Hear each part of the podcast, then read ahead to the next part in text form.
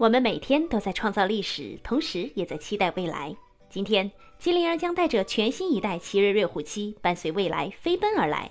欢迎大家关注全新一代奇瑞瑞虎七、瑞虎七 Pro 上市直播。直播设置了抽奖环节，精灵儿给大家争取了大大的优惠。收听直播就有可能半价购买全新一代奇瑞瑞虎七，另外还有喜马拉雅 VIP 年度会员、季度会员卡、月度会员卡，一起来吧！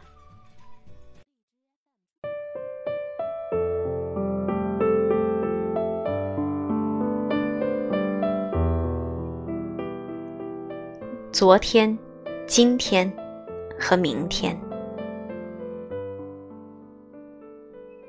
我家附近呢有一个蛋糕店，外面挂了一个牌子，上面写着“每小时新鲜出炉”。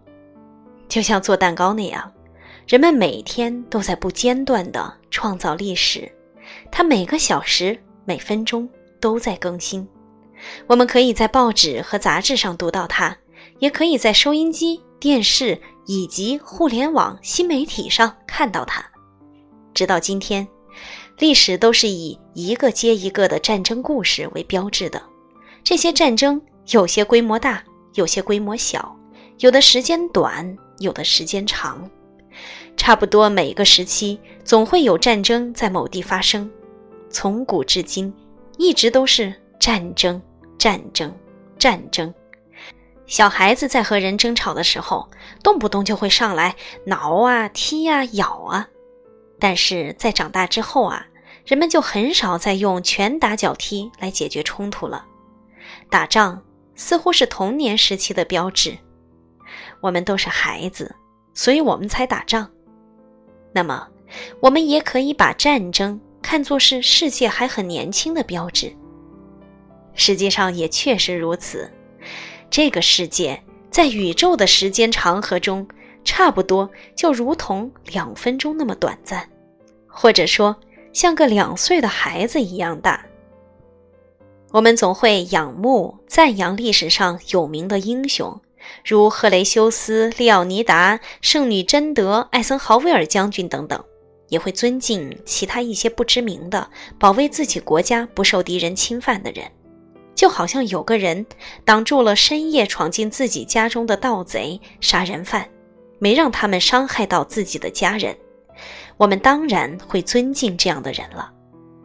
但是，那些没有任何理由，只是为了增加自己的权利、财富和荣誉，就去进攻别人，甚至夺取他人生命的人，不管他是国王、将军还是王子。这些人实际上和那些拿着枪和棍棒埋伏在暗处准备抢劫和谋杀的盗贼没有什么区别。战争带来杀戮，战争造成毁灭，战争牺牲了无数条生命和数不清的钱财。这些钱完全可以用来使我们生活更加幸福，把这个世界建设得更加美好，而不是用来制造痛苦。伤害、悲剧、不幸、寡妇和孤儿，没有人能从战争中获利，即便是打了胜仗也是一样。战争是一种可怕的游戏，输了的人自然不用说，赢了的人也要遭受损失。有一点可以肯定，如果战争不终结的话，人们将会使用更为致命的武器。这种武器可能一次就杀光一个国家乃至一个大陆的所有人。曾经爆炸的原子弹已经证明，一个原子弹就可以毁灭整个城市。如果战争一直继续下去，可能有一天，整个世界再也没有活着的人了。那样的话，人类的历史也就彻底结束了。也许。战争是能够停止的，世界各地很多人都在积极的努力，希望能避免发生战争。阻止战争是不容易的，但如果联合国能像消防部门那样，在大火疯狂燃烧之前就把它扑灭，那么这个世界也能过上几年和平的日子了。那样的话呀，新的发明就会被用于维护和平，而不是用于战争。现在。人们的发明似乎越来越不可思议，甚至比魔法还要更魔法。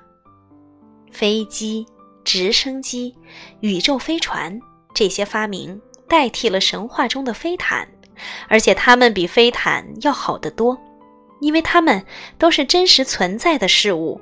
但是魔毯只是在人们的想象中飞行。只要能够阻止战争，那么你所能想象到的一切。不管他们听起来有多么的离奇，可能总有一天真的会被发明出来。你可以想象有个发明能阻止所有的战争，并且你也可以肯定有一天它就能得到应用。只要在这个发明出现之前，战争啊没有把这个世界彻底毁灭。发明和发现不完全相同。如果有个事物一直存在，只是人们不了解，后来才知道它的存在呀。那这就是发现，而不是发明。在近来的一百多年中，发现和发明同样重要，甚至也像魔法一样不可思议。当然，已经没有更多的新大陆可以发现了，但是还是有很多神奇的发现，每时每刻都在产生。关于疾病和如何预防疾病，已经有了一些非常重要的发现。这些发现包括接种疫苗。过去啊，到处都有天花流行，这是一种致死性的疾病。通过接种疫苗，能预防天花。这个发现所拯救的人数，大约和那些战争夺去生命的人数差不多。牛奶的巴氏消毒法。这是一种可以杀死致命细菌的方法。发现它的是一个法国人，这个名字啊，就是根据他的名字而命名的——巴斯德。预防注射，你知道这是什么意思吗？有时候啊，为了防止破伤风和伤寒等疾病，医生会用针管给你注射一些药物。麻醉剂，你知道这是用来做什么的吧？如果要做手术的话呢，麻醉剂可以使你沉睡，这样就不会感觉到痛苦。你想一想啊，在麻醉剂发现之前，人们要经受怎样的疼痛啊？还有青霉素，你不知道它是什么吗？青霉素的及时发现呐，可是挽救了二战中无数伤员的性命。它是一种抗生素，可以防止病菌的滋生。